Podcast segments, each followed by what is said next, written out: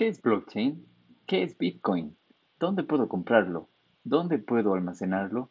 Esto y mucho más en Blockchain y Criptos en español.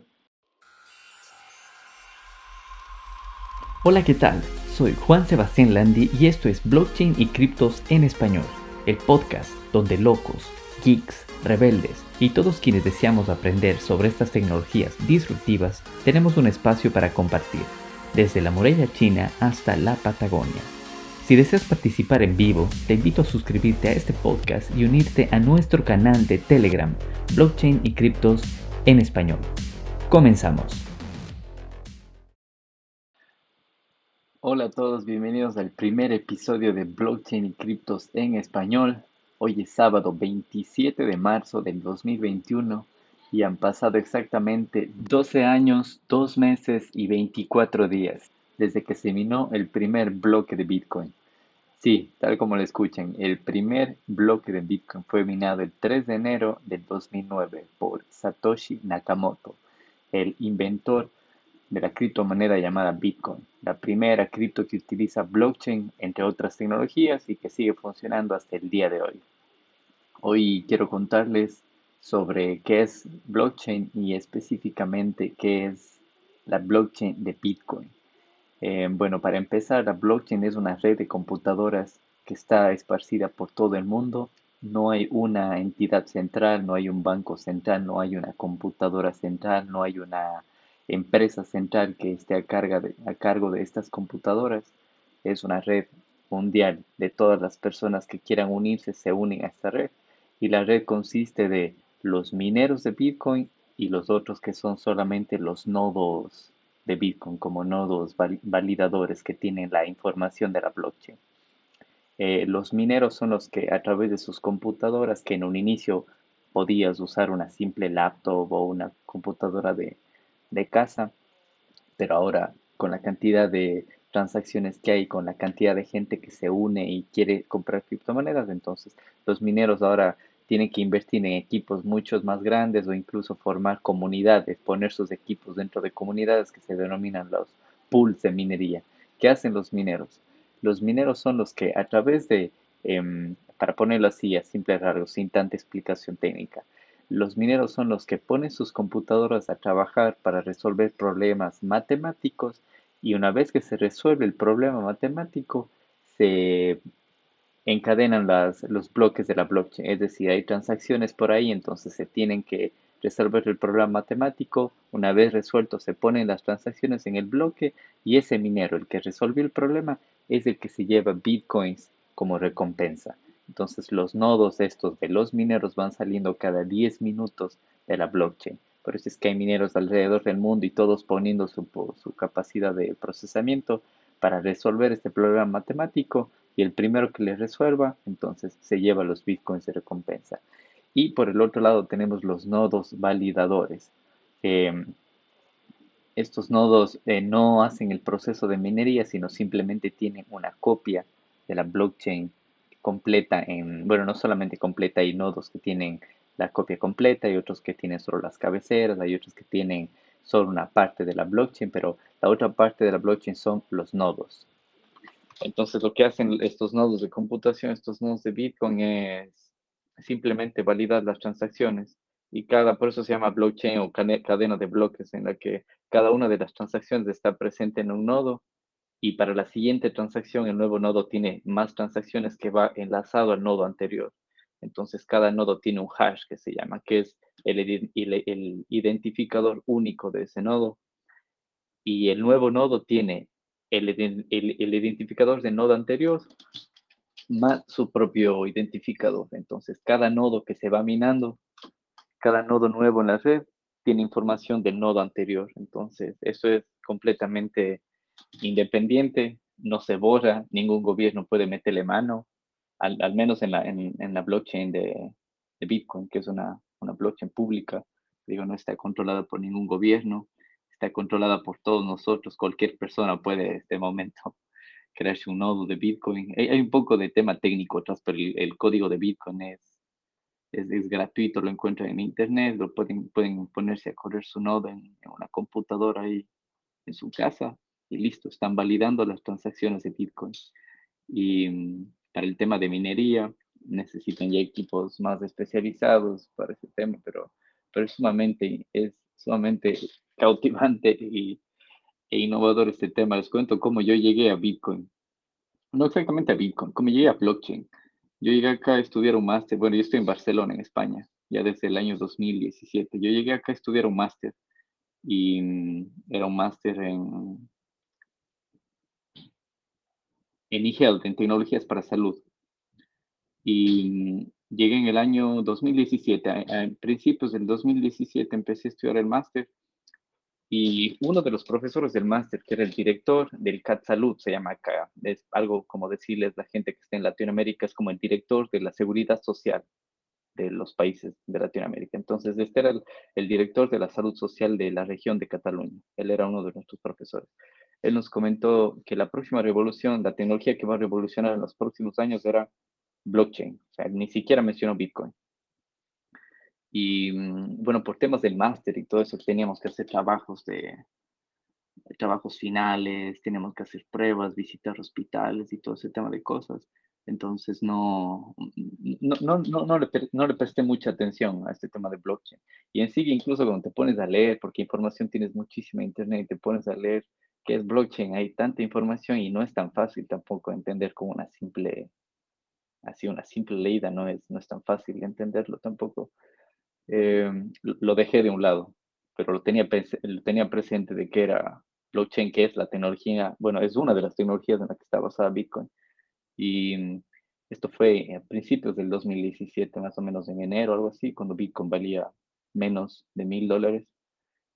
Y a finales del 2017, oh sorpresa, cuando estuve trabajando en una startup, acá, una startup que era con inversión española y ecuatoriana, una startup para, era una aplicación móvil para encontrar compañeros de piso, porque mucha gente sabe que en Europa los alquileres son caros, entonces muchos estudiantes o nómadas que viajan rentan el departamento completo, pero tienen tres habitaciones, entonces se subrentan las habitaciones.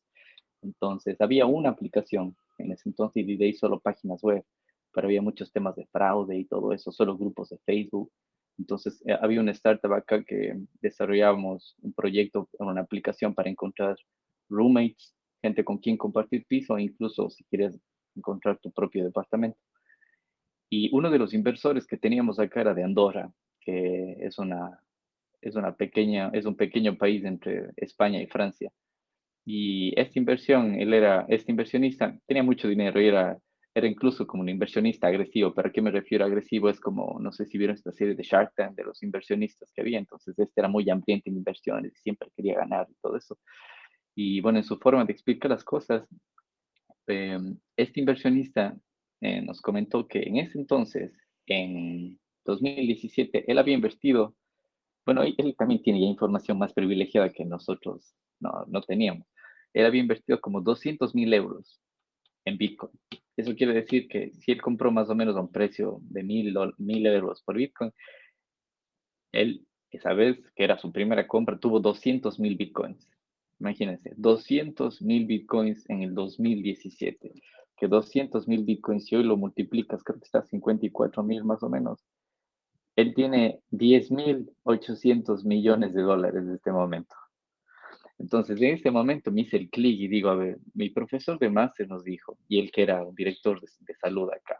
Segundo, uno de los grandes inversionistas que teníamos en este grupo, porque no era solo inversionista nosotros, sino era un grupo que se, llamaba Y Combinator, me parece que se llamaba. O si no estoy mal, creo que sí. Pero bueno, dentro de este grupo había muchísimos proyectos, startups y todo eso. Y él, él ponía inversión en algunas de ellas. Y no era el único, había más inversionistas que también estaban metiendo plata en Bitcoin. Entonces yo dije, entonces, algo hay ahí, o sea, para que no creo que sean tan tontos para estar metiendo 200 mil euros en algo que un, profesor del máster, alguien con perfil académico me dijo que era una tecnología que va a revolucionar. Y entonces desde ese entonces me puse a leer un poco más de blockchain, de ahí de blockchain, me di cuenta que Bitcoin era lo más popular que utilizaba blockchain. Y mm, también te vas a encontrar con información de toda información falsa. Me, me, di cuenta que mucha gente en Latinoamérica, especialmente en Ecuador, les venden Bitcoin como un grupo privado de Facebook que la gente tiene que pagar al, al administrador de este grupo de Facebook para que les haga formar parte de Bitcoin. Cuando Bitcoin no es así, Bitcoin ya les digo, es una red descentralizada. O sea, tú puedes comprar Bitcoin a una persona en especial, en un exchange, incluso por tus servicios, si eres profesor o vendes lo que, lo que tú quieres, puedes aceptar como forma de pago Bitcoin. Y mm, entonces ahí, aprendí de que no inviertas en algo que no entiendas. Entonces me puse a leer libros, asistí a conferencias acá, me puse a leer, no sé, ya como cuatro o cinco libros de Bitcoin me voy leyendo. Incluso ahora empecé a leer ya temas de programación de Bitcoin de uno de estos autores que se llama Andrea Antonopoulos, que es un, es un griego y que sabe muchísimo, muchísimo de Bitcoin. Y entonces así eh, voy aprendiendo y últimamente, justo antes de unirme a, esta, a, este, a este chat de voz de Telegram, ¿por qué lo hago en Telegram? Es porque, bueno, yo también estoy presente en Clubhouse, que gracias a, un amigo también que es desarrollador, eh, eh, emprendedor y todo eso, que trabaja en Estados Unidos, es ecuatoriano también, pero está entre México, Estados Unidos Ecuador. Él me invitó a Clubhouse, me imagino que con sus contactos en Estados Unidos tuvo algunas invitaciones de Clubhouse. Me invitó a Clubhouse hace un mes más o menos. Y mm, en Clubhouse hay muchísima información, hay muchísimos grupos que, que hablan de esto, del tema de, de trading, que eso es, es, otra cosa. No sé si a alguien le interesa, puede alzar la mano aquí en, en el chat, alguna pregunta que tengan lo dicen. Y bueno, en, este, en, Clubhouse, em, poco a poco hay más, más chats y más em, grupos en español. Eh, justamente antes de, unirme a este grupo, estuve en un grupo de Clubhouse en donde estábamos hablando de, ¿cómo se llamaba el chat? Eh, sábado con cripto, algo así creo que era. Es, un, es un, chat más relajado en donde se habla desde el precio de Bitcoin hasta qué es blockchain, hasta cómo instalar una wallet en tu teléfono, el por qué el precio de Bitcoin y cosas más relajadas. Incluso hay temas, hay otros chats en, inglés, la mayoría de ellos que ya hablan de temas más, más técnicos, de cómo instalar nodos, de cómo crear una red Lightning para pagos mucho más rápidos y económicos en Bitcoin. Y bueno, de otras criptomonedas como Ethereum, también hablamos de los NFT, los non-fungible token, que los últimos meses ha sido el boom para temas de arte tokenizada y todo eso de ahí. Así que, digo, este mundo es, es fascinante y, estoy consciente de que en Latinoamérica, por amigos que tengo de, de, de, Argentina, de, um, de Venezuela, muchos de ellos ya llevan utilizando Bitcoin o algunas otras criptomonedas hace años, desde el 2013, 14 en Argentina, el movimiento Bitcoin es, es gigante, es increíble por temas de, de devaluación de su moneda, en, en Venezuela ni se diga. Em, en Colombia también hay muchísimas tiendas que utilizan una criptomoneda que se llama Dash, que es un fork, o sea, es una copia de Bitcoin, pero mejorado un poco de cosas para hacerlo un poco más rápido, las transacciones un poco más barato y todo eso. Así que estos argentinos y venezolanos me contaban que ellos ya pasaron por esa etapa. O sea, en otros países de, de Latinoamérica, por ejemplo, recién está sonando. En Ecuador no suena mucho, es porque para bien o para mal, tenemos eh, dólares, que en teoría es una moneda fuerte, en teoría. Así que no nos preocupa mucho el tema de, devaluación o inflación, ese tipo de cosas, a pesar que sí existe. Entonces, los amigos de Argentina y de Venezuela ya pasaron por eso de, de los scams o de que les querían vender Bitcoin solo si pagaban suscripciones a, a grupos de Facebook o ese tema de estafas de que primero tenías que enviar dinero por Western Union para formar parte de Bitcoin, ya pasaron por eso, no sé, creo que es parte de la curva de aprendizaje eso de ahí. Y bueno, no sé si, si tienen alguna otra pregunta o algo que quieran decir, pueden alzar la mano aquí o, escribir en el grupo para poder ver eh, de qué otro tema quieren, quieren quieren hablar. Bueno, si yo sigo un poco contándoles la experiencia de cómo es que llegué a, blockchain, cómo es que llegué, a ver, déjame ver, Paul. Eh, a ver, Paul, ahí tienes la chance de hablar. Ya te habilité. ¿Qué dice? ¿Cómo vas, Juanito? Muchas gracias por la invitación. Te agradezco bastante, es un tema bastante bueno, ¿no? Eh, yo podría que una pregunta, ¿qué es cierto que es que lo que es de las criptomonedas solo hay hasta, hasta un número límite que para, para, para, crear? No es algo eh, ilimitado. Exacto, sí, sí. Gracias, gracias por la pregunta. Por, por ejemplo, una de ellas, hay muchas que tienen un número limitado de emisión y una de ellas es Bitcoin. Bitcoin en su código está que solo se puede emitir 21 millones de monedas, no se puede emitir más. Y hasta el momento van minadas o emitidas eh, casi 19 millones, 18 millones punto algo, algo así es. Y se van a terminar de minar hasta el año 2140, más o menos. Algo así, depende del, del movimiento hash y bueno, ya de partes técnicas, pero es más o menos hasta ahí. Es decir, o sea, todos los que estamos aquí no vamos ni a, ni a vivir para llegar a ver el último Bitcoin minado. Y incluso muchos de los Bitcoins que ya están en circulación, muchísimos de ellos, millones de ellos, están, o sea, perdidos, ya no se pueden acceder a ellos. ¿Por qué? Porque para acceder a, o sea, los bitcoins se guardan en una dirección. Y para acceder a esa dirección necesitas tu clave, tu clave, clave privada y tu clave, clave pública. Y mucha gente las perdió, porque ahora es incluso un poco más fácil, te bajas una aplicación al celular y ya está, y puedes crearte una, una, una billetera, que está mal llamada billetera porque no, no es una billetera en sí, pero bueno, ya puedes bajar, te puedes comprar bitcoins desde ahí o alguien te puede enviar directamente a tu dirección y ya está.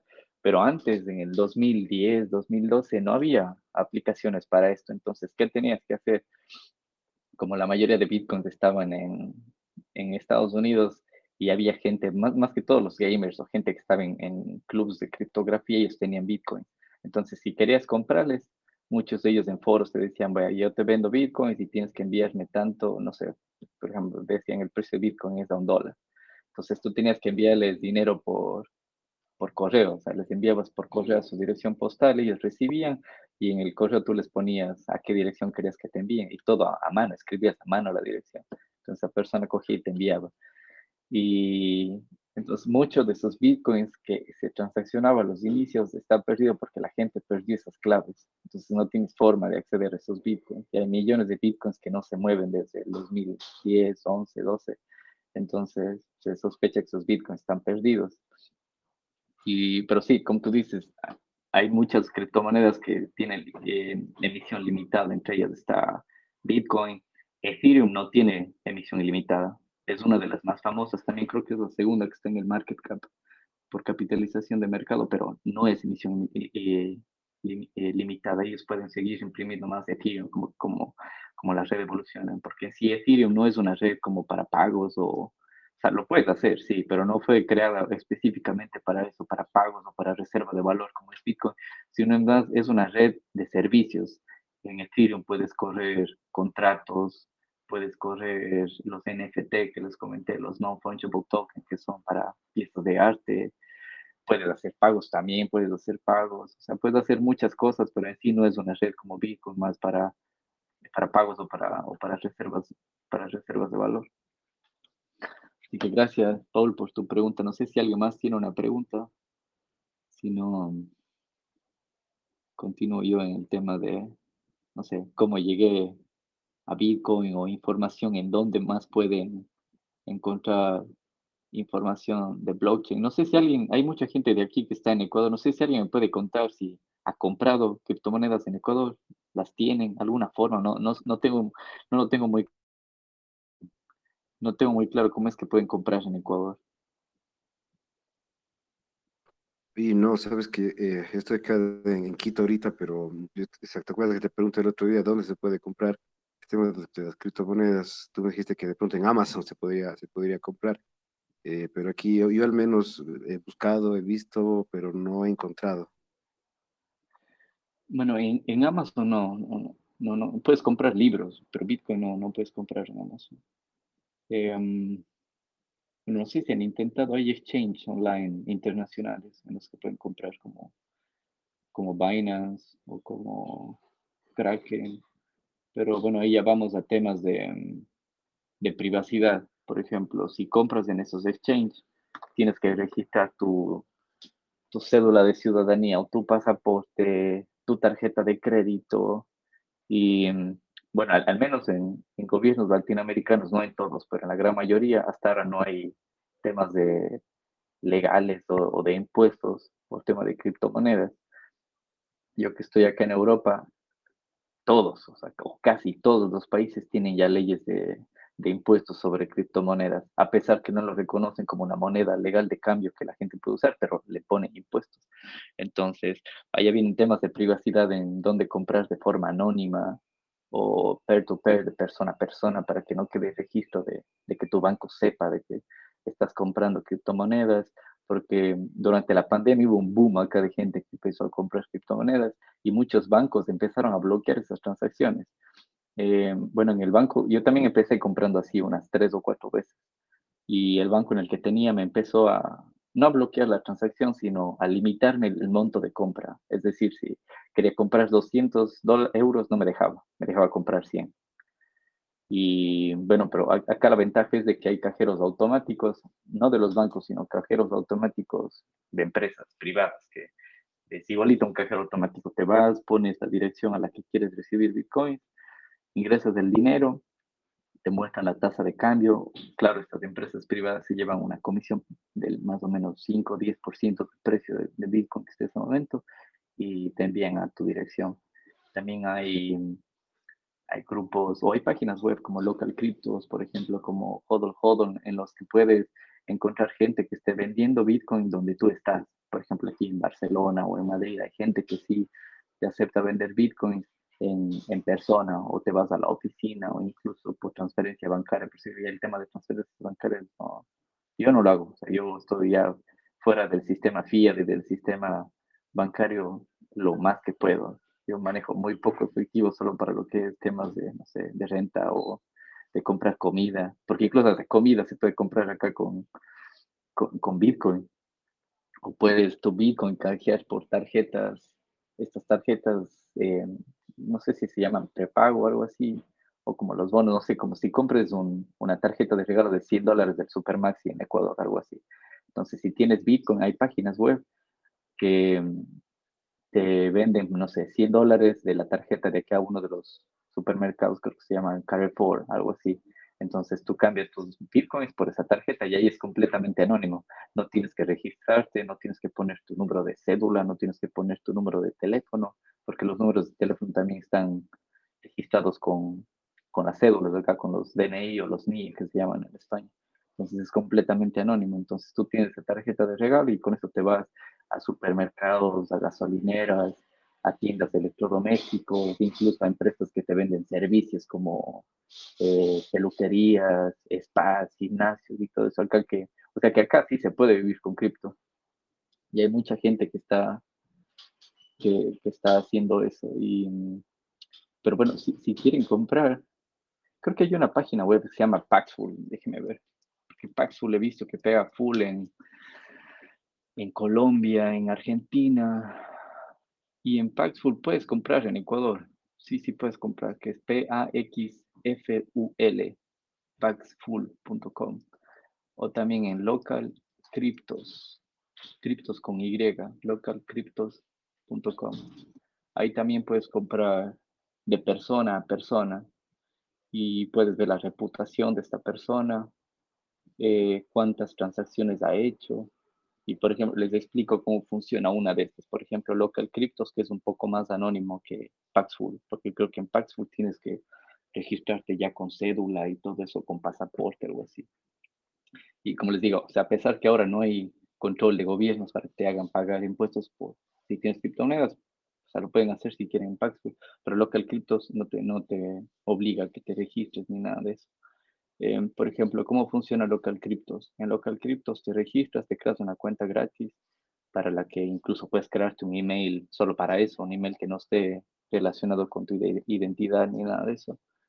Y por ejemplo, a ver, ahora mismo, déjenme ver, voy a ver, voy a simular que, bueno, estoy, estoy frente a mi computador ahora. por favor, no sé si puedes poner la, esa página eh, en, el, en, el, ah, chat. En el chat, sí, sí, sí, buena idea, déjame poner ahora mismo. Local Cryptos.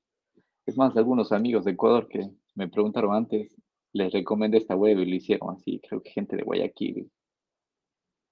Ahí está, es una, esta es una de las páginas en la que pueden comprar. Entonces, bueno, se registran, aquí pueden escoger si quieren comprar o vender. En este caso voy a seleccionar que quiero comprar Bitcoin e incluso el método de pago pueden escoger si quieren con transferencia bancaria o con la entrega en efectivo en ese momento. Y déjenme buscar si está Ecuador. Debe estar Ecuador, sí, aquí está Ecuador. Y miren, tengo ofertas de gente en Quito, dos en Quito, y te cobran un 9.7% más de comisión. Y tienen, bueno, ahora solo hay una, es la misma persona. Si hay dos publicaciones, pero es exactamente la misma persona.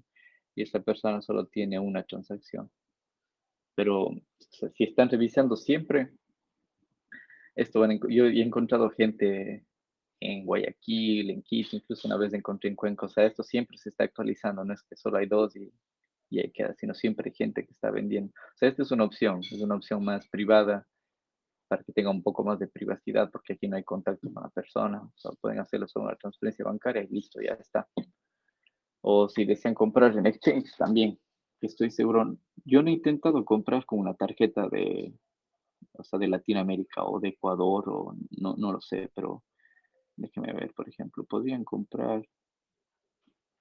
Hay otro sitio, hay otro exchange que se llama eh, Binance que es uno de los más grandes. Y déjenme ver, yo creo que tenía por aquí un código de referido, se llama un código de invitación, en donde en teoría creo que les daban 10 dólares o algo así, si es que si es que compraban a través de este, de este exchange, que pueden hacer la prueba. Aquí sí les va a pedir que pongan o su pasaporte o, o su cédula o no sé qué, les pida, pero, pero estoy seguro que les va a pedir que hagan algo. A ver, déjenme ponerles por aquí en el grupo. Se llama Binance.com. Ah, pueden entrar a ver eso de ahí. Intentar, porque digo, no sé si, si los bancos en Ecuador les, les hagan algún problema o les pidan documentación. No, no, no sé. Pero bueno, no sé si tienen alguna otra pregunta sobre este tema de criptos.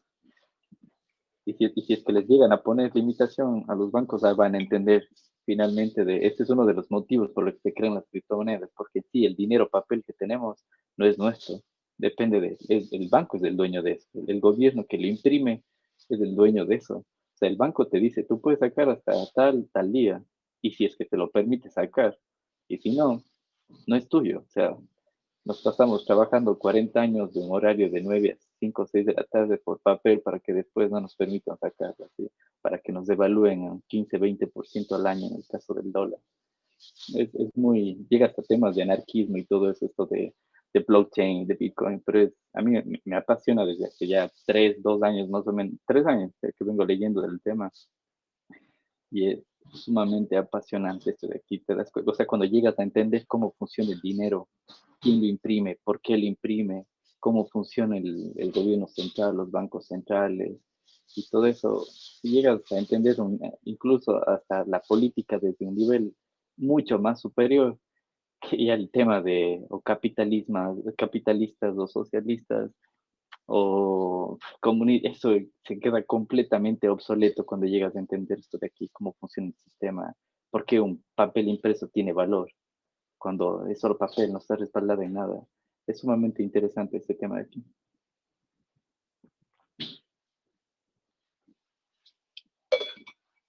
Bueno, no sé si, si, tienen otra pregunta.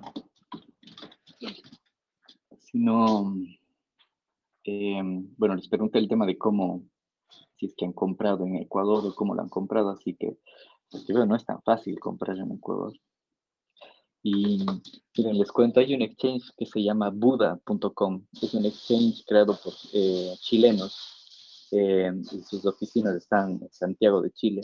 Y yo tuve una entrevista con ellos, una entrevista de trabajo hace el año anterior, justo durante la pandemia. El, el CEO de esta empresa me encontró en LinkedIn, se llama Guillermo Torrealba, se llama, y estaba en ese entonces en, en su cabaña por al sur de Chile. Tiene una vista increíble, me mostró vez la videollamada con vistas a, nevados y todo eso. Y, y ese exchange funciona en Chile, en Argentina, en Colombia, en México y en Panamá. Y yo le pregunté que por qué no funciona en Ecuador. Y me dijo que actualmente en Ecuador, incluso yo leí eso en la constitución también, el, cualquier otra forma de dinero que no sea el dólar o, que, o, la, o, una forma de gobierno, que, una forma de dinero que no esté autorizada por el, por el gobierno central en este caso, no funciona, está prohibido. Y si es que esta empresa quiere llegar a vender bitcoins en Ecuador, los, lo puede hacer, pero tiene que pagar el IVA por cada venta. Entonces, imagínense, o sea, el precio de bitcoin en Ecuador va a ser el, si es que esta empresa le llega a vender, el precio de bitcoin en Ecuador sería uno de los más caros de Latinoamérica, porque incluso en Venezuela podrían encontrar bitcoins más baratos que en Venezuela, que en Ecuador, porque tendrían, no sé, si ahora un bitcoin vale 54 mil, creo, algo así, 55 mil, ya, entonces tendrían de ese precio sumar del 12%, que es del IVA, y ese IVA se llevaría el gobierno. A pesar de ser una moneda que ni el propio gobierno la acepta ni como moneda, pero tendrías que pagar el IVA sobre eso de ahí. Así que esa era una de las razones por las que no, las que este exchange, Buda.com, no funciona en, en Ecuador. Y funciona en Chile, funciona en Argentina, eh, en Colombia también funciona. En todos ellos tienes que registrarte. Yo intenté crear una cuenta, por ejemplo, poniéndolo más cerca en Ecuador, Colombia, pero te piden que tu ID sea colombiano, que tu cuenta bancaria sea de Colombia y que tu número de teléfono sea colombiano, así que hasta ahí llega. Incluso no sé si como ecuatoriano podamos abrir una cuenta de bancaria en, Colombia, no, no, no, no, no lo sé.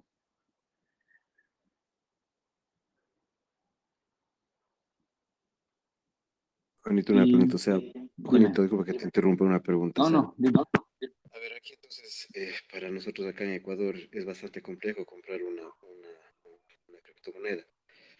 Eh, aparte, bueno, como tú dices, el, tema de, impuestos y todo eso, y aquí realmente no es reconocida, digamos, como tal, eh, la, la, criptomoneda, entonces es bastante complejo comprar acá, acá en Ecuador. ¿Dónde, ¿Dónde me recomendarías comprar alguna, criptomoneda?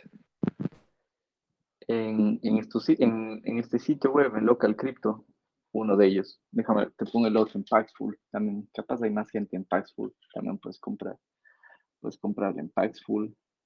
Y pueden intentar comprarla incluso hay otro también en eToro, me parece que es. O sea, cómprenlas en estos sitios. Pero lo que yo les recomiendo es lean, aprendan.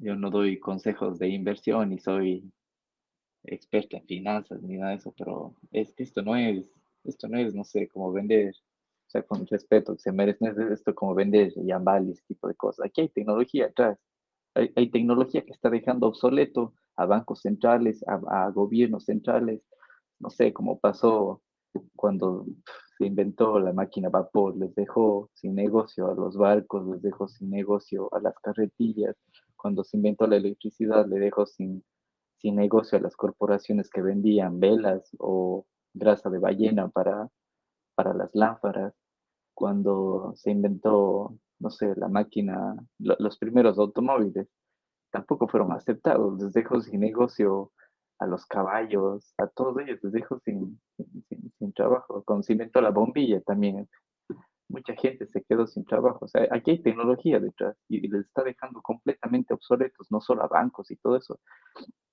sino a muchas industrias, porque es, que es así, es un nuevo cambio de paradigma que está dejando obsoleto muchísimos negocios.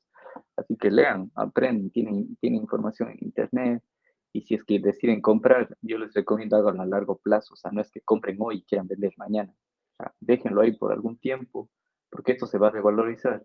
La gente que ha comprado Bitcoin hasta el día de hoy, o sea, por ponerles un ejemplo, así han comprado en 60 mil que llegó hace dos semanas, y este momento está a 54 denle chance un año y van a ver que no va a perder esa gente. Porque muy, ahora es incluso hasta menos probabilidades de que el precio siga, siga bajando porque ha estado bajando últimamente, porque están hasta empresas metiéndose aquí. Y no cualquier empresa, está detrás de eso Visa, Mastercard, está Square, que es propiedad de Twitter, está eh, MicroStrategy, que es una, que el CEO es Michael Saylor, que es una empresa de, de Business Intelligence, una de las más grandes de Estados Unidos. Tesla, que es la más famosa que ahora incluso puedes comprarte hasta, ellos aceptan hasta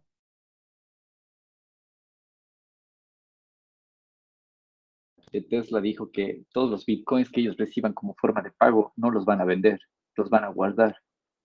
porque sabe muy bien que esto va a incrementar su valor al ritmo que llevan imprimiendo dólares la Reserva Federal en Estados Unidos. Va a llegar a una inflación del 20-30% al año, entonces ahí van a ver cómo esos papelitos que tenemos no sirven de nada, no están respaldados en nada, así que cómprenlos y, y, guárdenlos, o sea, no sé si, si quieren ahora podemos hablar de temas de wallets o, o no sé, creo que más bien como primer paso sería hablar en esta conversación de cómo conseguir bitcoins, o, porque la wallet es el, siguiente paso. Una vez que consigues una forma de cómo comprar bitcoins, es dónde los almacenas. Puedes guardarlos en, en tu computadora, que no es la manera más recomendada, pero puedes hacerlo. Puedes guardarlo en tu teléfono, que tampoco es la más recomendada, pero puedes hacerlo. Puedes guardarlo ya en dispositivos de hardware que no están conectados ni a Internet, ni, ni a Bluetooth, ni de nada de eso, que esa es una de las opciones más, más seguras. Y mire, si a alguien le interesa, como yo les digo, yo acá tengo la ventaja de que hay cajeros automáticos acá en, en, en, España, en Barcelona, porque incluso en algunos países de Europa no hay muchos. Por ejemplo, estuve en, en diciembre, el año anterior estuve en Francia y había pocos cajeros de Bitcoin en París pero de ahí, después de París, fui a otras ciudades y no pueblitos pequeños. Me fui, por ejemplo, a Bordeaux, que es la ciudad del vino de, de, de, Francia. Es una ciudad grande y no tenían cajeros bitcoins. Y me fui después a otra ciudad que se llamaba Limoges, también que es famosa por la, por la, la porcelana que tiene y no había bitcoins. En cambio, aquí en España tienes en algunos lados bitcoins, no solo, no solo en Barcelona, que es una ciudad grande, sino tienes en otras como en Valencia, en Tarragona, o sea, en otros lugares que son más pequeños, tienes Bitcoin. Entonces, como digo, si alguien quiere hacer una prueba, con gusto podríamos hacer, que no sé, me dice, quiero para empezar 50 dólares o 100 dólares en Bitcoin. Yo puedo ir acá, les compro el Bitcoin y, no sé, se abre una wallet, les enseño cómo abrir una, una wallet y esos 100 Bitcoins, esos 100 dólares en Bitcoins, se los envío. Yo sé que para ustedes es más fácil ese dinero en dólares transferirlo directamente en Ecuador, así que podrían transferirlo a una cuenta bancaria que yo tenga en Ecuador, o sea, para, para que vean cómo funciona, cómo les llegan los bitcoins y al menos para que tengan esa experiencia de, de saber que esto funciona así inmediato, no tienen que esperar que un banco les, les, diga, bueno, esperemos que en tres, cinco días su transferencia va a estar disponible o que les cobren comisiones de 10, 15, 20 dólares solo por hacer esas transferencias. Aunque ahora las, las comisiones de Bitcoin están un poco caras, pero, pero la idea es esa, de que quita el intermediario del medio, ya no necesitan autorización de un banco, ni, ni de un gobierno, ni, ni tampoco las cuentas de Bitcoin están relacionadas a una persona. O sea, te abres una wallet y no tienes por qué poner tu cédula, ni tu pasaporte, ni, ni decir dónde vives, nada, es completamente agnóstico. O sea, un, niño de 5 años puede bajarse una wallet, instala y listo, tiene un banco en el bolsillo. No depende de, de que tenga que cumplir 18 años ni nada de eso para hacer transacciones. Puede enviar dinero directamente a China y no necesitas un código SWIFT o esperar una semana para que le llegue el dinero, ni que le quiten comisiones de, de por medio, ni nada de ese tipo de cosas. Bonito, los, los hackers me pueden robar mi, mi criptomonedas que yo tengo, por ejemplo, en la nube. ¿Me pueden robar? Sí, sí pueden. Y no solo en la nube, eso digo. O sea, te podrían robar incluso si tienes en el teléfono. Porque, ver cómo funciona una wallet. Em, bueno, la wallet es como billetera, a pesar de que está mal esa, esa metáfora, esa analogía, porque en sí una wallet es como para poner billetes ahí o poner dinero, pero en sí no pones dinero, lo que tienes ahí son tus llaves, debería ser, debería llamarse un llavero, porque ahí vas a tener tu llave privada, que es la que no tienes que darle a nadie, esa tienes que, que guardar, o sea, ni, ni bajo el colchón no les recomiendo que guarden esa, esa, esa, clave, que es un, no sé, creo que son 12 o 24 palabras, depende, depende de la wallet que tengas. Son 12, 24 palabras más o menos. Y, y, tienen la llave pública, que la llave pública es como la cuenta bancaria. Ya, esa, esa llave pública pueden darle a cualquiera para que les envíe bitcoins a esa llave pública. Pero ustedes con su llave privada son los únicos que pueden acceder y retirar o enviar esos bitcoins con la llave privada. Entonces, eso es prácticamente una wallet. Tiene una llave pública y una privada. La privada la guardan, la pública pueden compartirlo con cualquiera. El hecho de que tengas en la nube, eh, bueno, creo que te refieres como a tenerlo en un exchange, porque en, en, la nube, en la nube no puedes tener bitcoins, pero puedes tenerlo en un exchange, en estas páginas donde puedes comprar. Puedes comprar y dejarlo ahí. Estos exchanges pueden ser hackeados, sí, y muchos de ellos han sido hackeados. Es más, cada año creo que al menos hay unos dos, tres hackeos en los exchanges más grandes que hay y los bitcoins se pierden. No sé si estos exchanges se devuelvan a la final. Así que esa es una recomendación. Si compran los exchanges, no los dejen ahí. Muévanlos a una wallet.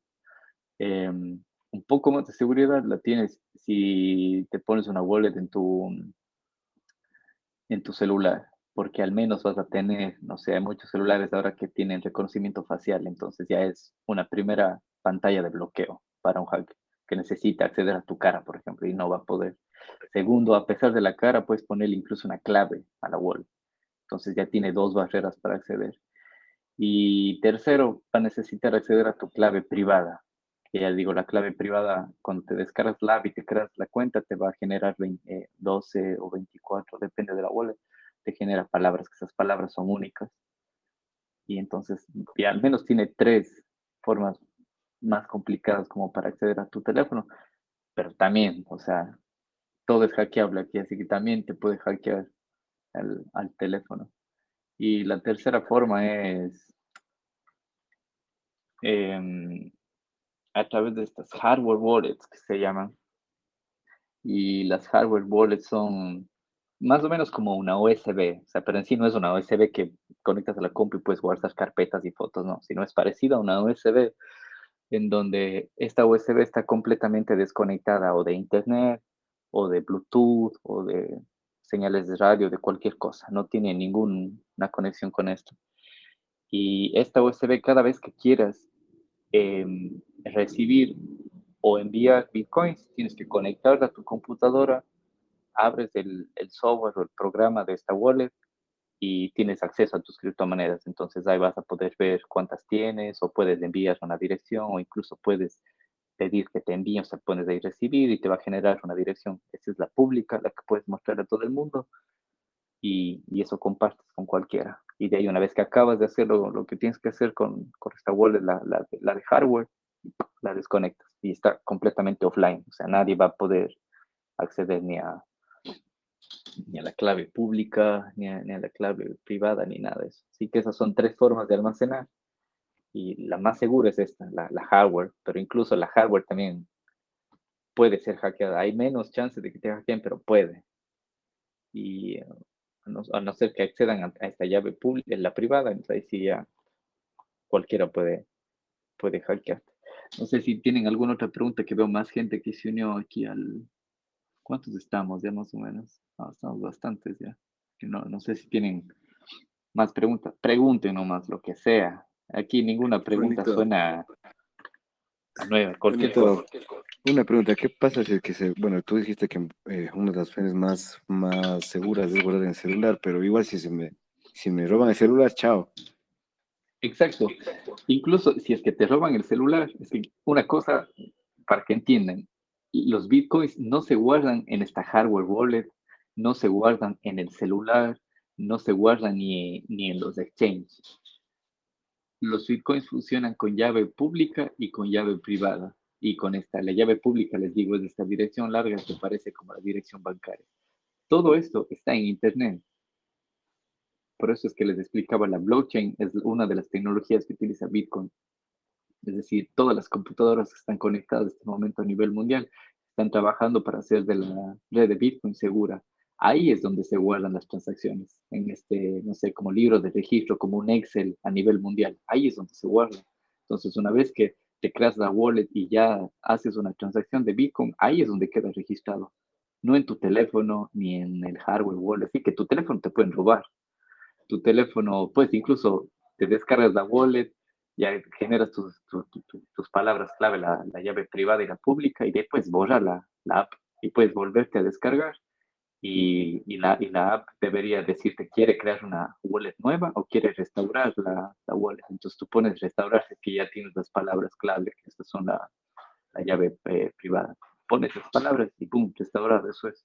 Así que si te roban y tienes la, la wallet ahí en tu teléfono, pues no tengas miedo, te bajas. Incluso no tiene que ser ni, ni la misma app, puedes bajarte cualquiera otra, porque esto se llama, son eh, wallets determinísticas, se llama esta tecnología, en donde funcionan de lo mismo. Es decir, yo, yo, yo, yo que hago eso, yo soy desarrollador, desarrollador de software, de aplicaciones móviles, yo puedo hacer una, una app también para wallet de, de Bitcoin. Y tengo que usar la misma tecnología, una wallet determinística, generar palabras y además puedes borrar la app, la reinstalas, pones las palabras y listo, ahí están tus Bitcoins. Así que los Bitcoins no se almacenan en el teléfono, eso queda en la blockchain a nivel mundial registrado. No sé si alguien de aquí tiene alguna wallet. ¿Han instalado y han, manejado algo de Bitcoins? O, a cualquiera, o cualquier cripto, Ethereum, lo que sea.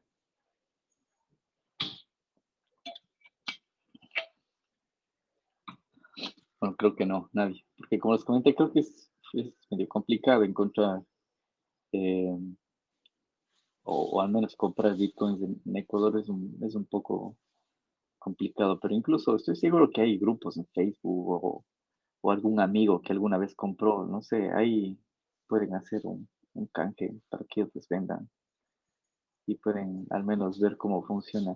Yo qué es lo que hago, yo cada mes le envío a, a, a un amigo así una cantidad de poco, entre 10, 20 euros, que no es nada, de Bitcoin, solo para que vea cómo funciona. Y desde la última vez que le envié, creo que fue, no sé, en enero, que valía, ¿cuánto valía un Bitcoin? 25 mil, creo, ahora. Y ahora está en 54 mil, entonces, pff, imagínense el boom que tiene eso de ahí. Y bueno, yo llevo en Bitcoin ya como dos años más o menos. Y cuando trataba de explicarle esto a mucha gente me decían, ah, pero es que no está respaldado por ningún gobierno. Pero es que eso es lo que hace que Bitcoin sea exactamente independiente y, y que tenga valor en sí, porque no está, no hay, no hay gobierno que le meta mano. O sea, nadie va a decidir el día de mañana imprimir mil bitcoins más porque la gente quiere más bitcoin. Eso es lo que lo hace importante, que aquí todo está manejado a través de, de esta red de computadoras y que la red valida las transacciones. Y si alguien hace una transacción mal, no se valida y punto, está ahí. No, no puedes modificar, no puedes meterle corrupción a la red de Bitcoin porque no puede. Eso es lo que lo hace tan valiosa. Déjame ver, no sé si les compartí aquí este otro. Ah, sí, y Toro. Entonces, bueno, ahí tienen tres webs que les puse en el grupo, en el grupo Binance, Paxful, Toro y Local Cryptos. En cualquiera de ellas, bueno, Local Cryptos, como le digo, es un poco más de persona a persona. O sea, van a tener un poco más de, de privacidad. Creo, creo, que había otro que se llamaba Local Bitcoin, sí, también. Pero esta últimamente se volvió un poco más eh, ¿cómo llamarlo? O sea, ya te piden que pongas tu cédula o tu pasaporte y todo eso, así que ya tan privada no es, pero es una forma también de encontrar vendedores en Latinoamérica para que, para que se los vendan. Y creo que había otro que era Hodl. Hodl. Sí, este de aquí. Déjeme ponerle aquí. Hodl, Hodl. Ya. Yeah. Esa de ahí es otra web en la que pueden encontrar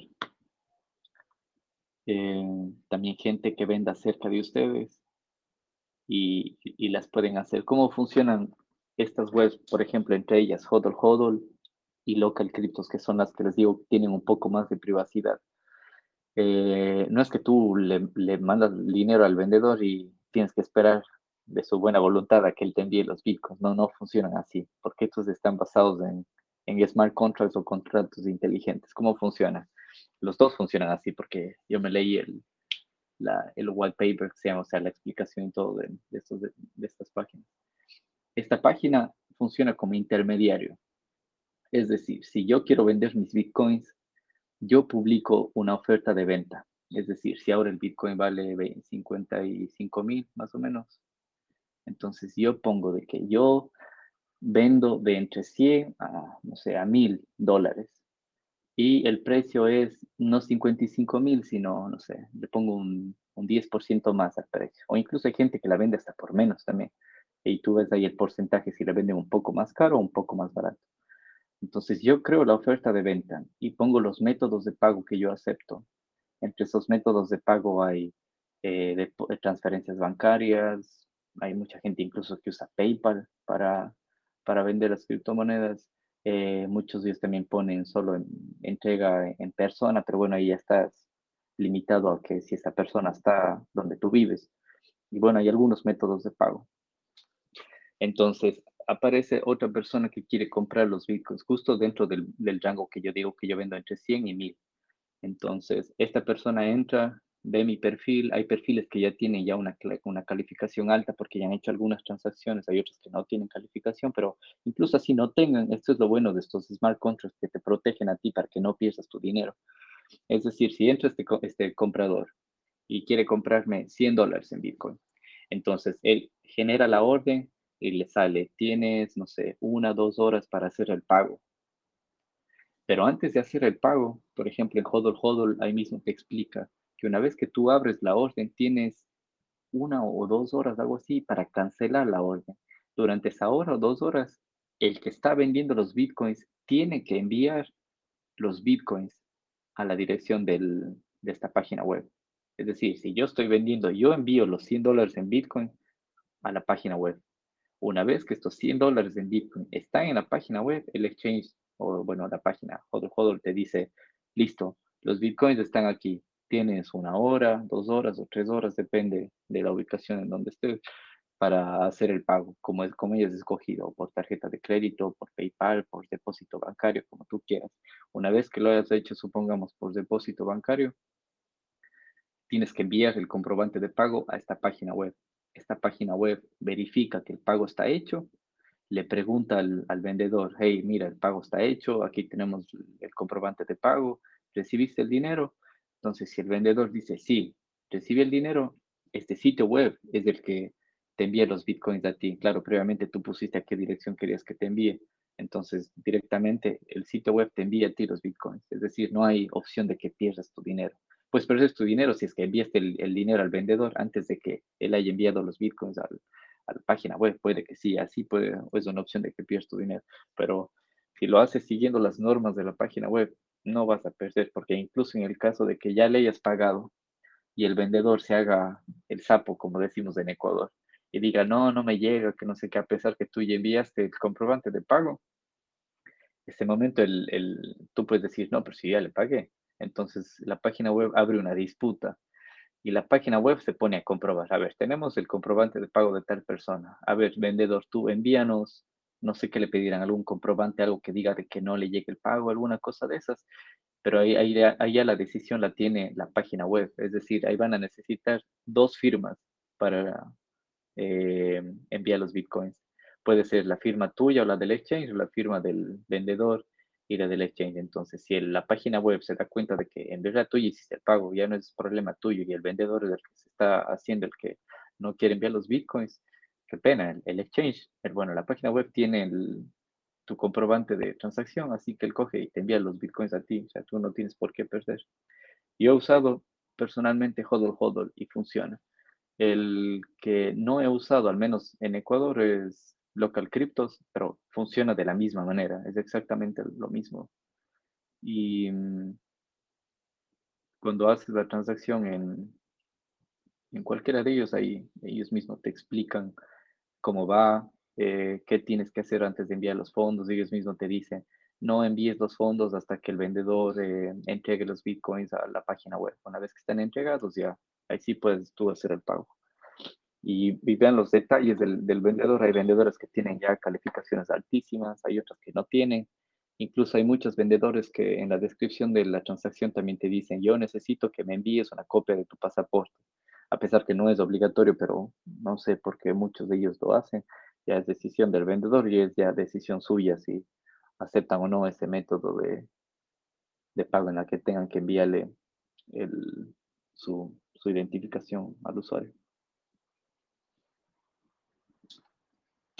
Así que, no, no sé, alguna otra pregunta que tienen. No sé si alguien tiene instalado una wallet o algo, o si tienen alguna duda de, de cómo va el tema de las wallets, porque ya hablamos de cómo conseguir criptos en, al menos en Ecuador, que el, Paul me estaba preguntando en Ecuador, no sé si hay alguien más que esté en algún otro lado, hay gente de México, de de Argentina también creo que hay gente aquí lo veo conectado.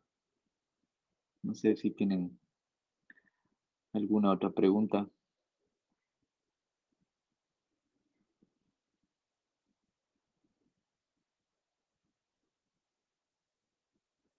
Bueno, si, no tienen pregunta, yo les puedo compartir en el grupo eh, uno de los mejores libros que encontré para aprender sobre Bitcoin que no tiene temas técnicos, tiene muy pocos temas técnicos, pero más les habla de, historia monetaria, les hace, les explica qué le da valor a, a, una moneda, por qué una moneda llega a tener el valor que en teoría tiene, eh, explica el sistema monetario fiat, es decir, las monedas fiat son las, las basadas, las fiduciarias que se llaman, son las, las monedas emitidas por gobiernos centrales, el, que no están respaldadas en nada, ni en oro no están respaldadas, no están respaldadas en nada, están respaldadas en la confianza que tienes a tu gobierno, nada más, eso es.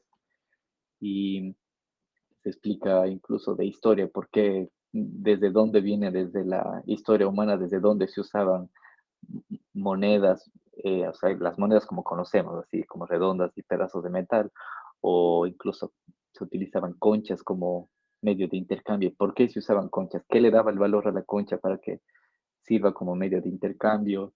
Les habla desde estos experimentos financieros que han hecho los gobiernos y también les habla de cómo funciona el, el, la, la, Fed, la Federal Reserve, la Reserva Federal de Estados Unidos, con sus políticas de imprimir dinero y, y respaldarlo en, en, en, en, su, en sus militares, en sus invasiones, en sus bombardeos, en el petróleo y eso, que eso es lo único que garantiza el dólar, en eso está respaldado, en nada más.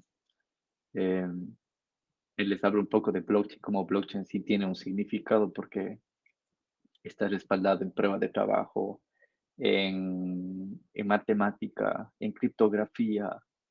En, o sea, ese es, es, es, el, dinero de ahora, del futuro. Imagínense, siglo XXI, estamos ya llegando a Marte y todavía tenemos que esperar de 5, 6 días para enviar dinero, para enviar 20 centavos. Eso es lo que creo que no estaba en este libro, sino en otro libro que leí. Imagínense, estamos llegando a Marte y no podemos enviar 20 centavos de Ecuador a China. ¿Cómo envías 20 centavos de Ecuador a China? No puede. Porque solo la comisión bancaria te va a costar, quién sabe cuánto, 20, 30 más. Porque de Ecuador a, a España alguna vez hice una transacción y me cobraron 50 euros de comisión. O sea, imagínate mandar 20 centavos de Ecuador a China, no puedes hacerlo. Pero ya estamos llegando, mandando drones, robots y todo a, a Marte. Y es más, el dinero que tienes no es ni tuyo, tienes que pedir permiso a un banco, pedir código SWIFT y todas esas cosas cuando quieres mandar un... Es más fácil enviar un email o un WhatsApp a alguien que esté en China antes que enviarle 20 centavos. Así que es completamente obsoleto el sistema financiero que tenemos. Ah, bueno, les dije que les iba a compartir el libro, déjenme ver. Ese libro que se llama El patrón Bitcoin. En inglés es el The Bitcoin Standard. Y el personaje que escribe este libro tampoco es un youtuber ni nada de eso. Este es un profesor de economía que da incluso hasta eh, charlas, conferencias y es, es parte de, de, grupos de inversión en Estados Unidos. Se llama, tengo el libro aquí en español. No sé qué tan fácil es para ustedes encontrar libros en, en, Latinoamérica. No sé si Amazon funciona allá en Ecuador para el tema de conseguir libros. Pero acá es, esa es otra de las ventajas de acá, que Amazon te entrega el libro el día siguiente y que hay librerías en cada esquina, hay librerías. Acá hay una cultura para leer gigante que no, en Ecuador es muy pobre la cultura de lectura. Incluso aquí me encontraba con que en las paradas de bus, entonces esperas del bus, incluso en el metro, a veces llegas y te encuentras con libros que la gente deja ahí. O sea, mientras espera el bus, se lee un libro y ¡pac! lo deja ahí. O incluso después llevas el libro y después lo dejarás en alguna otra parada. Sí, eso es, es, es increíble. Ah, bueno, el libro se llama El patrón Bitcoin y es de Nassim Nicolás Taleb. Y déjeme ver, yo tenía el libro en PDF para que lo lean. ¿Y dónde lo tengo? Lo tengo, lo tengo por aquí. Les voy a compartir este libro, que lo lean. Es muy, muy interesante. Dense un tiempito ahora que están ahora que el mundo se detuvo por el tema del COVID y tenemos un poco más de chance, un poco más de tiempo, dediquen un poco a leer esto de aquí. Yo no sé si alguien más tiene alguna pregunta.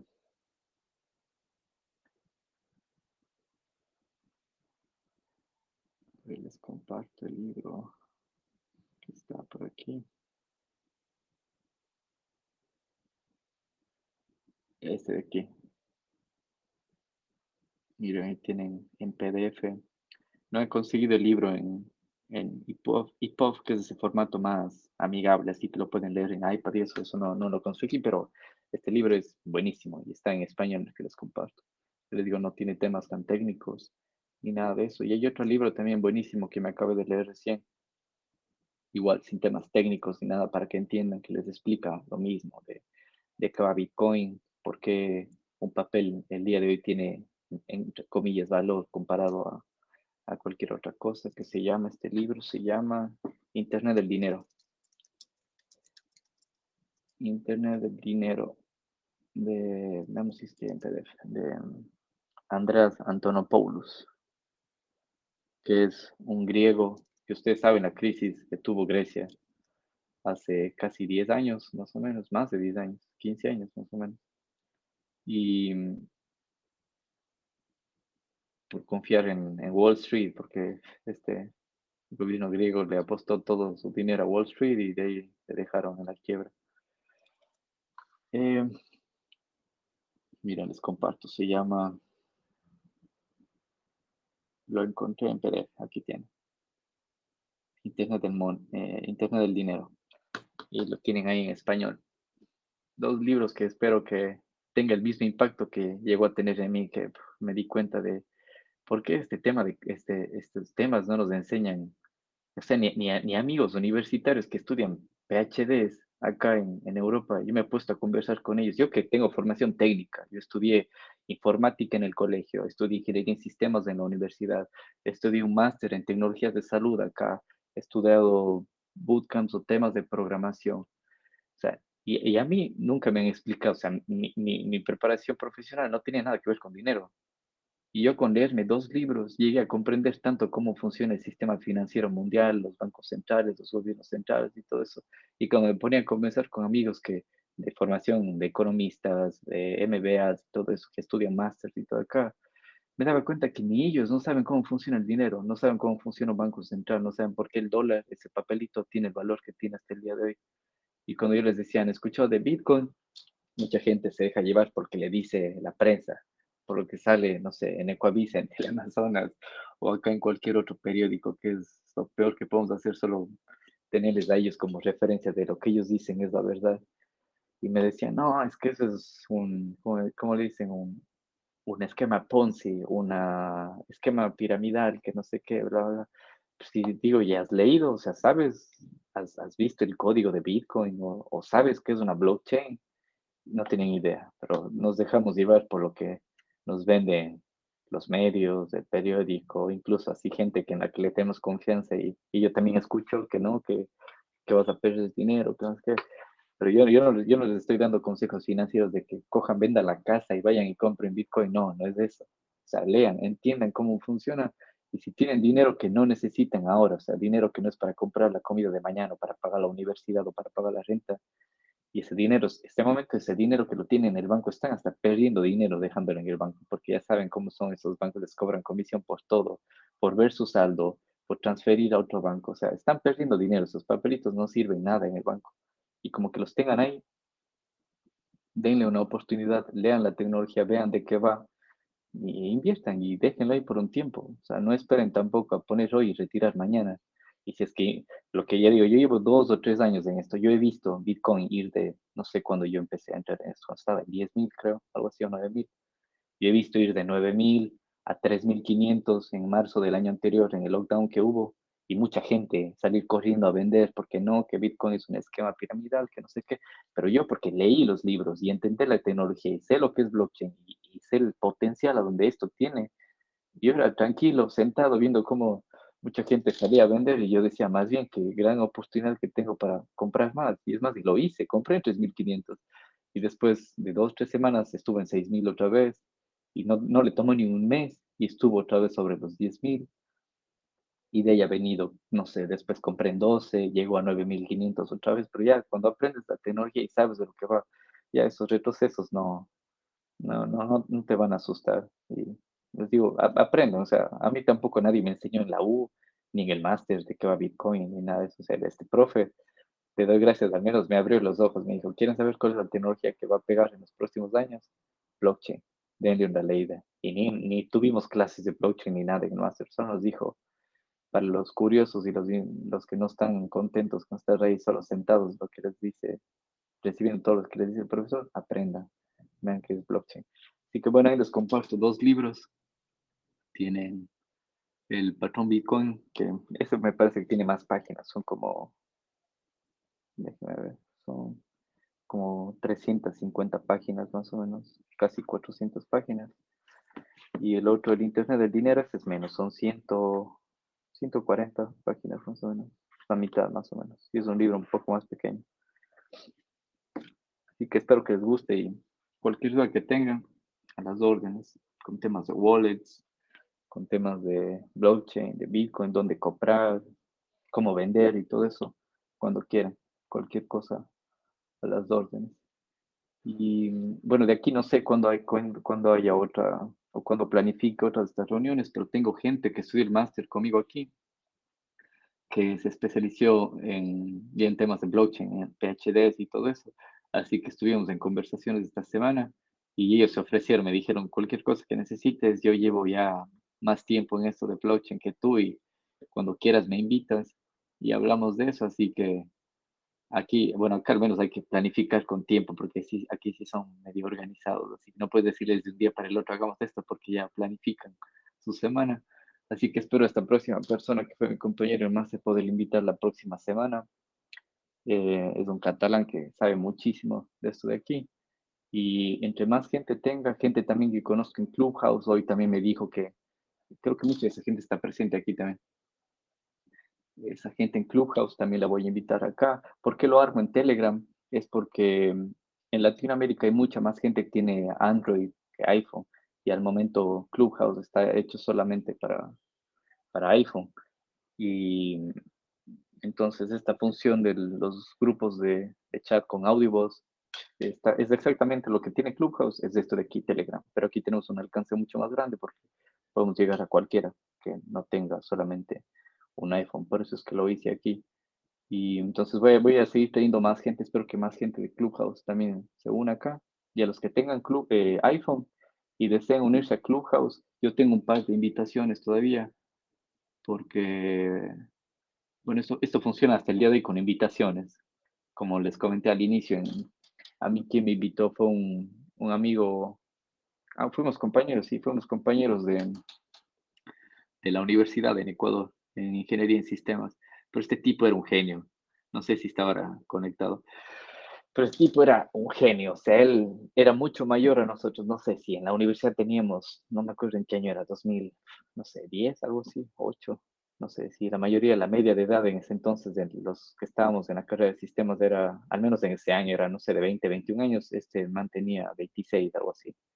Y él ya había estudiado en otra universidad era así como un troublemaker, esto de los que, ah, o sea, no era conforme con lo que le decía el sistema, él siempre quería explicaciones y ya se había ganado una expulsión de otra universidad. Y llegó a la universidad en la que yo estaba, pero este, este, tipo sabía muchísimo, o sea, él sabía más que el profesor, y no solo de una materia, de la mayoría de materias. Y, y me acuerdo que en alguna clase de programación web, cuando teníamos que hacer programación web en un simple blog de notas donde no puedes ver ni indentación, ni si una coma está mal, o sea, así de lo más plano, no sé. Él, él sabía herramientas que algunas veces en, en, exámenes el profesor nos ponía el código de una página web con errores, pero tenías que solucionar el error en este blog de notas donde no ves, no hay, no puedes encontrar dónde está el error, tienes que ir línea por línea, palabra por palabra, viendo dónde está el error. Y, y este compañero él ya sabía herramientas en las que ponías todo ese código HTML y la página web te decía, mira, aquí está el error, y así se soluciona. O sea, en ese tipo de cosas que en ese entonces nosotros éramos sufriendo por la prueba de, de programación web, él copiaba, pegaba, boom, resultado, ya está, salía en 10 minutos de la prueba cuando a nosotros tomaba dos horas estar solucionando. Entonces, se les digo, este era un visionario. Entonces, él fue el que ahora me invitó a, a, a Clubhouse y creo que estaba en Estados Unidos cuando me invitó.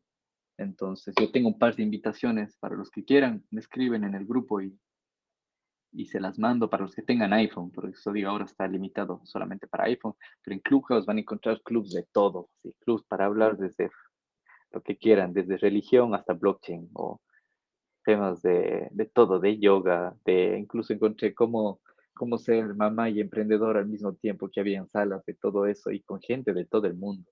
Al inicio había mucha más gente solo hablando en inglés, pero eran muchísimos grupos de latinos, gente de colombianos, de Centroamérica, de España, y muchos de los grupos que entras, por ejemplo, como les conté ahora, estuve en otro chat antes de ingresar acá, en uno en Clubhouse, justo de, de Bitcoin.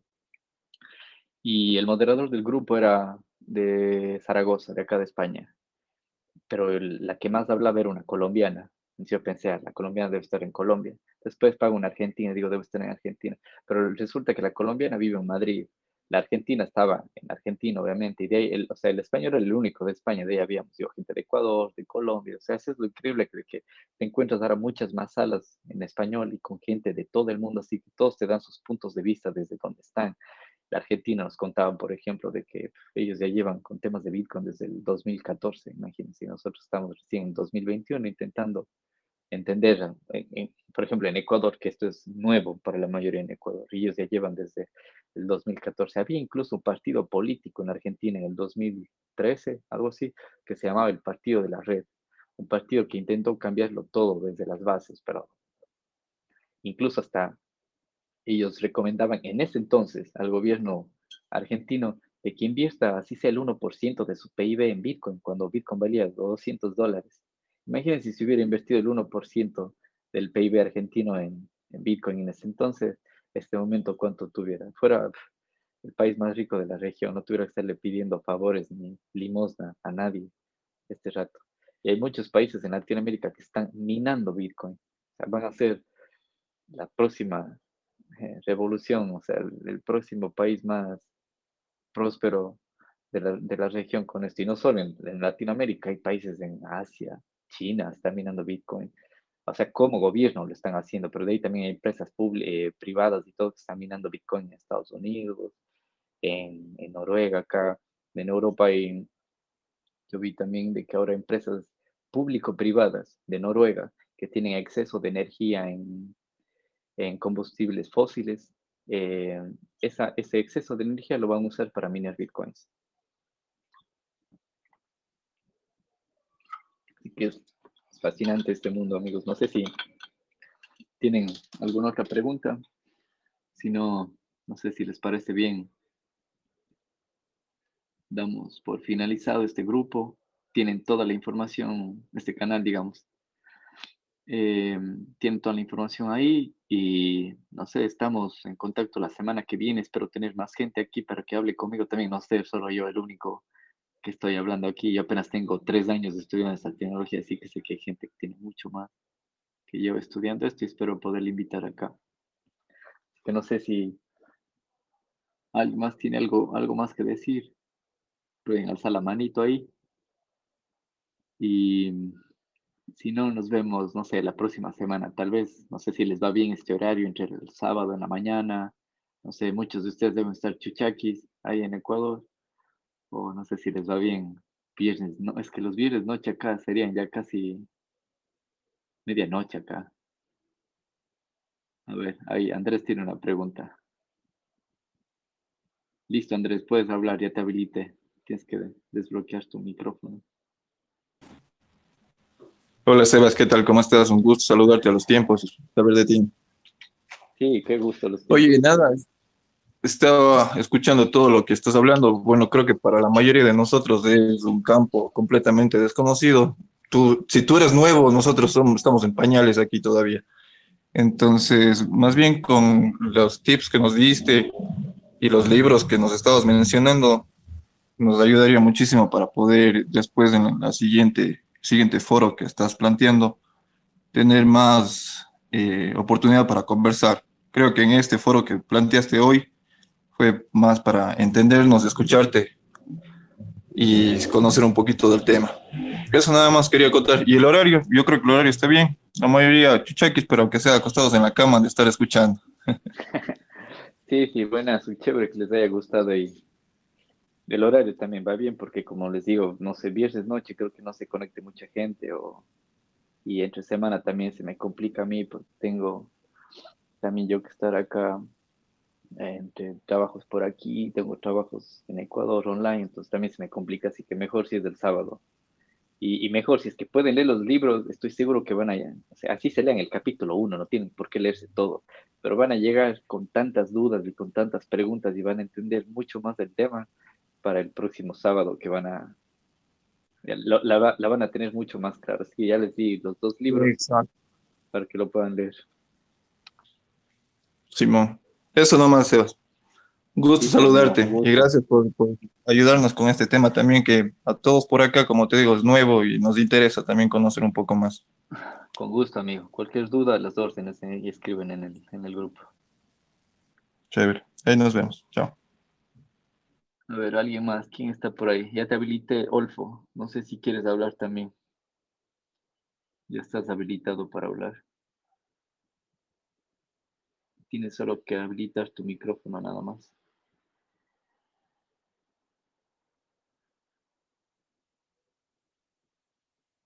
No sé si la mayoría de usuarios son iPhone o Android aquí, no lo sé, pero me imagino que funciona igual tanto en iPhone como en Android. Ahí está, hola, hola. habilitado. Hola, Juan Sebastián, ¿cómo estás? Qué gusto. ¿Qué tal? Qué gusto. A los años, doctor. Sí, sí, mucho tiempo. Oye, eh, como bien decía el amigo que, que, habló hace un momento, es prácticamente nuevo, solamente solamente lo hemos visto eh, eh, en referencia y como algo ajeno a la, actividad financiera que tenemos dentro del país. No sé si te puedo molestar, entendí cómo llegaste, un poquito de, la información que vamos a revisar, pero sería chévere más bien que nos cuentes tu experiencia, así como, como, como algo vivencial que, puede ser súper corto y, y, podemos estar súper claros de, de qué es lo que estamos hablando. ¿Qué te parece? Ya, experiencia en, referente a qué quieres que te cuente. Me dices que llevas tres años en el mundo de blockchain, ¿sí? Eh, y, de pronto tus resultados, y, qué es lo que ha pasado con tus compras, con, el crecimiento, ¿me explico? Ah, bueno, ya en temas de ganancias y eso, ya, claro, les cuento. No, no, o sea, más o menos para, para saber de qué, de qué fundamento, o sea, de, ¿cómo te lo digo? Eh, de alguien que ya lo ha hecho, de alguien que ya empezó a comprar. Sí, claro, con gusto, les cuento ahorita. Miren, yo empecé a comprar finales 2018, más o menos, cuando estaba, déjenme ver, no recuerdo ni bien cuánto costaba un Bitcoin. Eh, pero yo también empecé a comprar, o sea, sin siquiera llegar a ver entendido completamente cómo funcionaba y qué era. O sea, yo también empecé a comprar por la facilidad que había acá de, de poder comprar, porque acá puedes poner tu tarjeta de crédito, en, la pones en el exchange y boom, la compras. Entonces, creo que cuando yo compré costaba 5 mil dólares, algo así. Y algo que creo que no les expliqué y que es importante que sepan es que Bitcoin no es que tienes que comprar un Bitcoin. O sea, un Bitcoin ahora cuesta 55 mil, algo así. Tú puedes comprar lo que quieras, porque el Bitcoin está dividido hasta en 8, de, hasta en 10 decimales y cada uno de sus decimales se llaman satoshis. Esa es otra de las ventajas que tiene comparado con cualquier moneda fiduciaria como el dólar, por ejemplo. El dólar se divide hasta en, tres, hasta en dos decimales, que son los centavos. Entonces tú puedes comprar, bueno, ahora ya no un, dólar, porque solamente la comisión de la red te va a costar un, te va a costar más, pero en el 2014, 2015, cuando las transacciones eran, costaban centavos, podías comprar eso.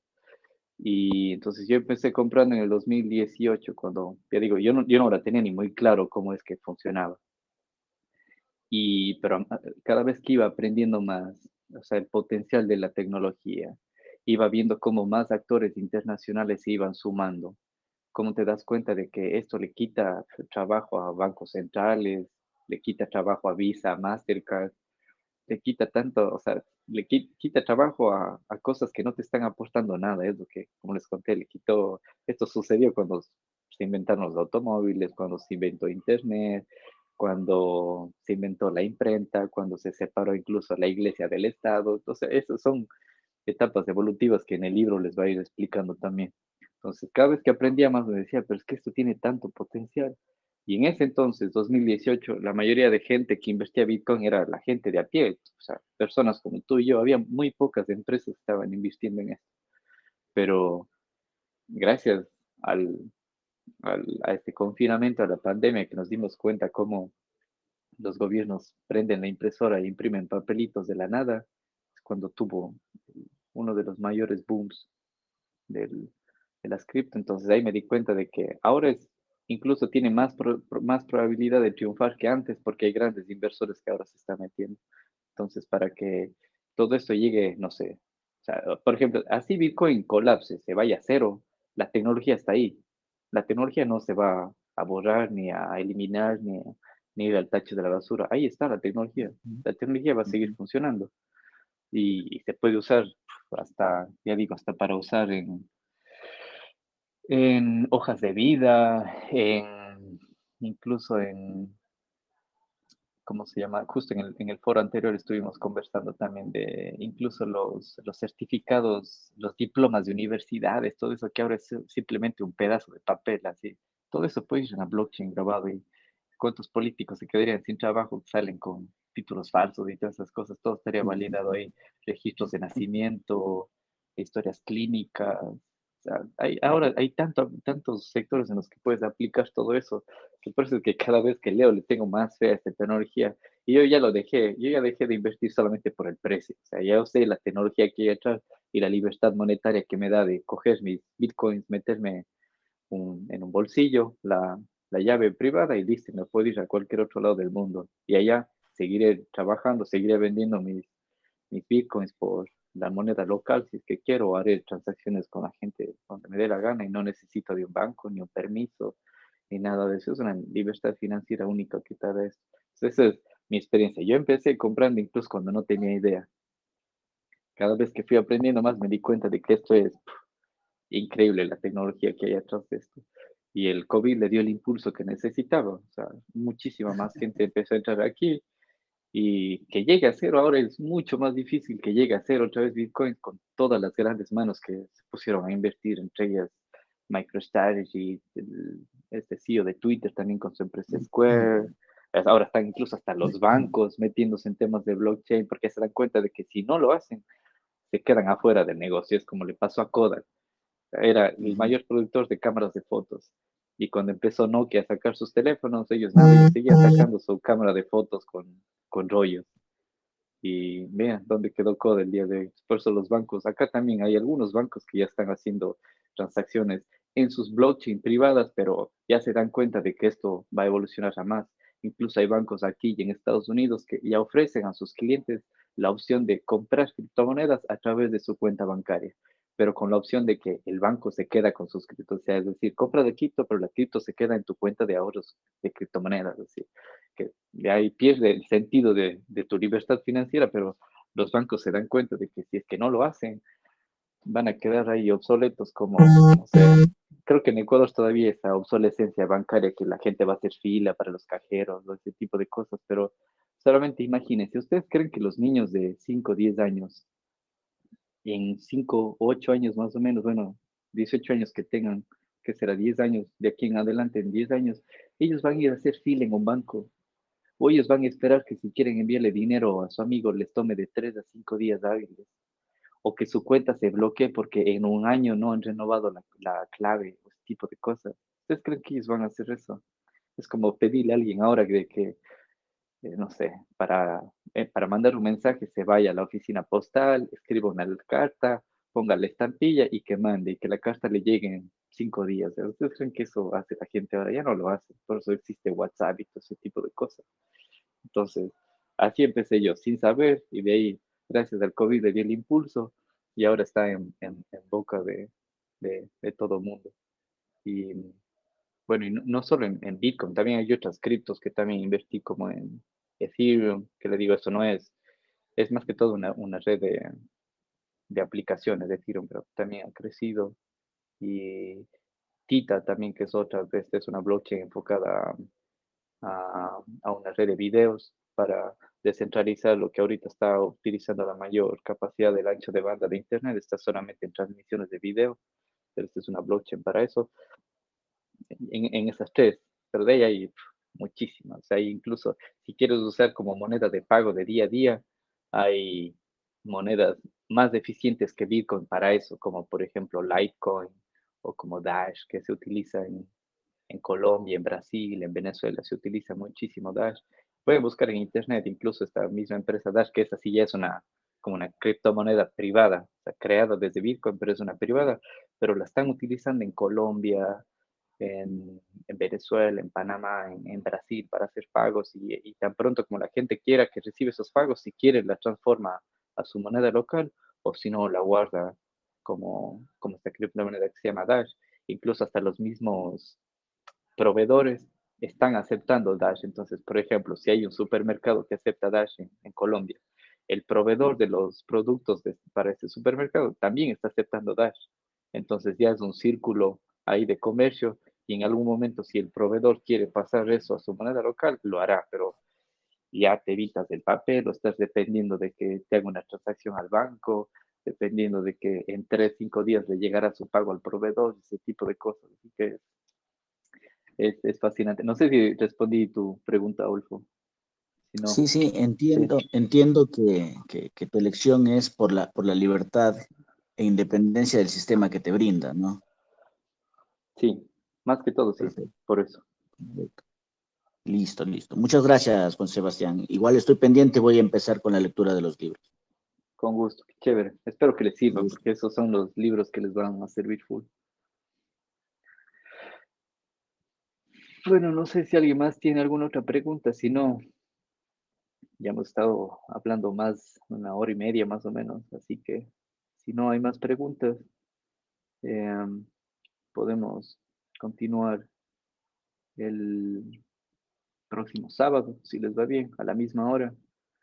Incluso si tienen más gente que se quiera unir con más dudas, con gusto que se unan y ahí aprendemos todos. Capaz hay gente en Ecuador también que sabe más que yo, pero no, ya no les conozco, así que me gustaría tener la oportunidad de conocerles para aprender más de ellos también. Así que, si no hay más preguntas, amigos, un gusto que hayan estado aquí, compartido sus dudas, sus ideas y nos vemos próximo sábado, entonces, sí, si les va bien.